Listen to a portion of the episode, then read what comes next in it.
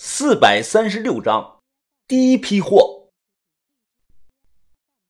本来打的就是活结，现在我腰上绑的红布条突然就掉到地上了。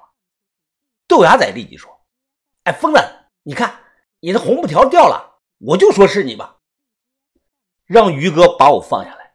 我捡起红布条，低头看了有两秒钟，心中有些慌乱呀。黑暗中。手中的红布条就像这个血染了的颜色一样。哎呀，应该不是我吧？我刚才动作幅度比较大，再加上打的是活结，所以才掉的。这纯属意外啊！这，我略带心虚的说。于哥看着我，皱皱眉头。于峰啊，我觉得你还是上去的好啊。我们大家都不希望你出事儿。啊，不行啊，于哥。我现在要是上去，那咱们的人手就不够了呀！我争取的说道。所有人都劝我，就连把头也劝我上去，大家都不希望我出事。我很想摸这座大墓。吕文德当年位极人臣，可以说是一人之下，万人之上那他墓里的陪葬品该有多少不为人知的这个奇珍异宝呢？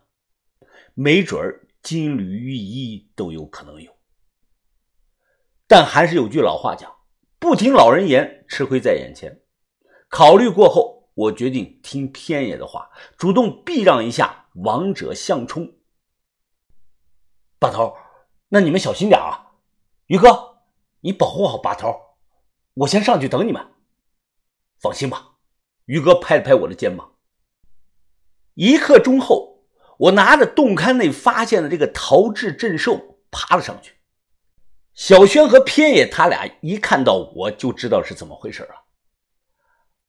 怎么上来了，年轻人啊？你的红布掉了？偏爷抽着烟问我。我垂头丧气，点头说是。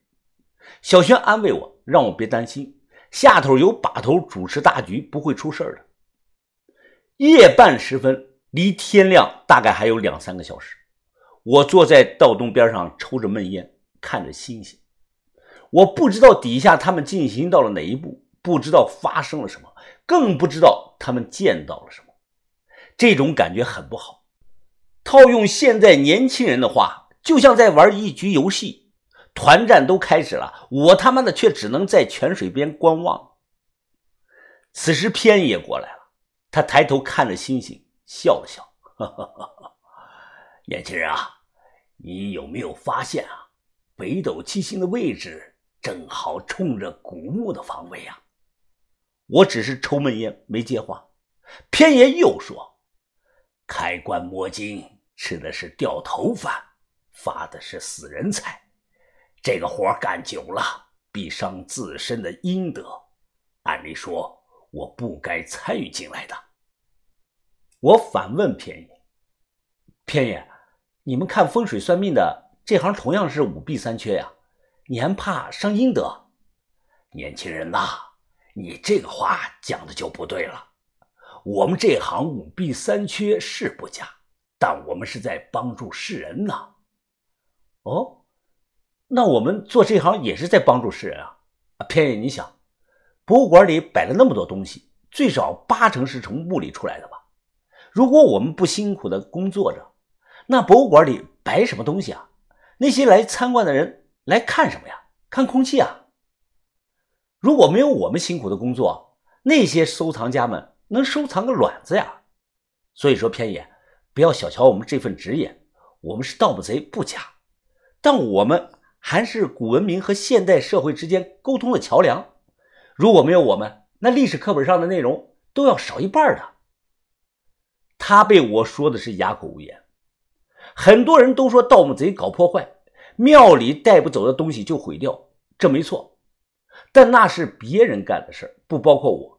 我就从没有挖过这个壁画，切过石棺，我只想拿点小东西卖钱。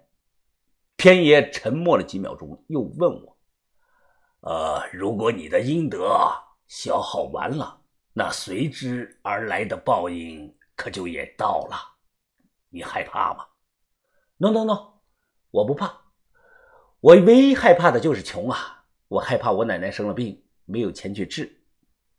我话说的是斩钉截铁。偏也是个好人，我听出了他话中的含义。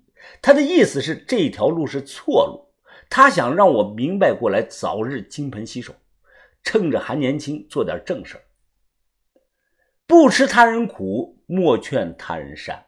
我从不劝计从良，从不劝小偷收手，因为我们这类人要生活，而我们呢，只会这门手艺。又过了一两个小时，远处天边泛起了一抹的红晕。就在我等的这个不耐烦之际，突然洞口传来了豆芽声的呼喊声：“风啊，风啊，在上头没有啊？快来帮忙！”我一看，豆芽仔和于哥奋力的推着一个大陶缸。陶刚，我大声的说：“啊，是！”底下豆芽仔满脸的激动啊！啊，疯了！哎，你不知道啊，这个墓他娘的太大了，越往里边走啊，简直就跟走迷宫一样。我们找了一晚上，愣是没找到主墓室的大门。哎，这大钱缸是在一个耳室发现的，在那里一共有十个呢。哎，这是第一个，咱们赶快想办法把它搞上去吧。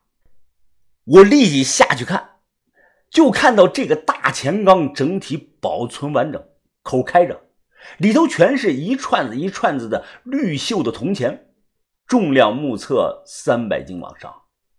如果有十个这样的大缸，那就是成吨的铜钱，数量极多。这百分之八十就是西塞山传说中的第七个窖藏。没想到藏在古墓的耳室里，怪不得这么多年，包括四平帮在内，那么多探宝的都找不到。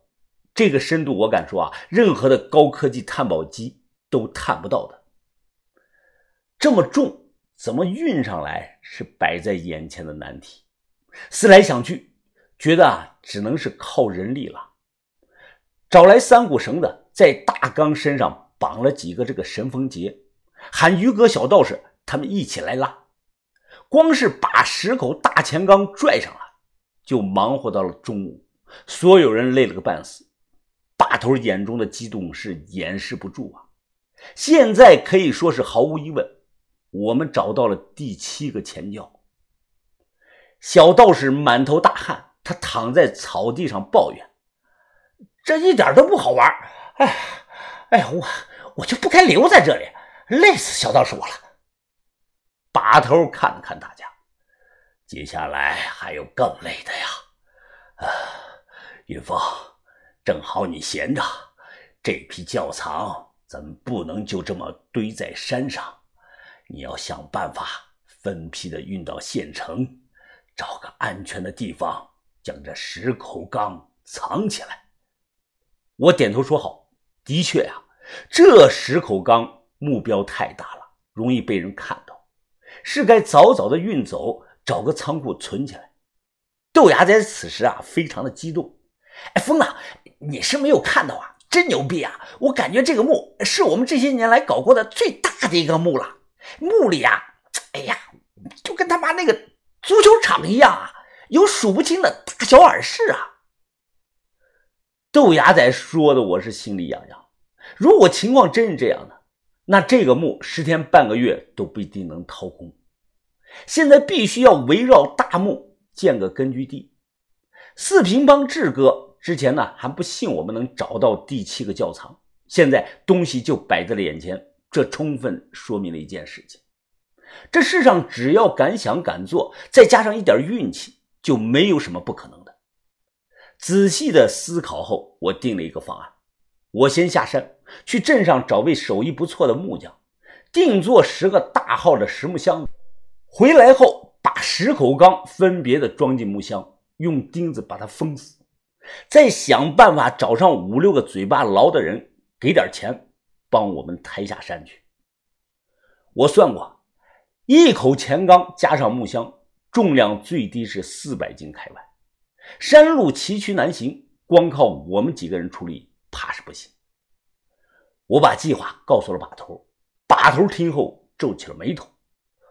啊，办法可行，但找的人一定要老实啊。就这样，我随便的吃了两口饭。在晌午时分急匆匆的下山找人去了。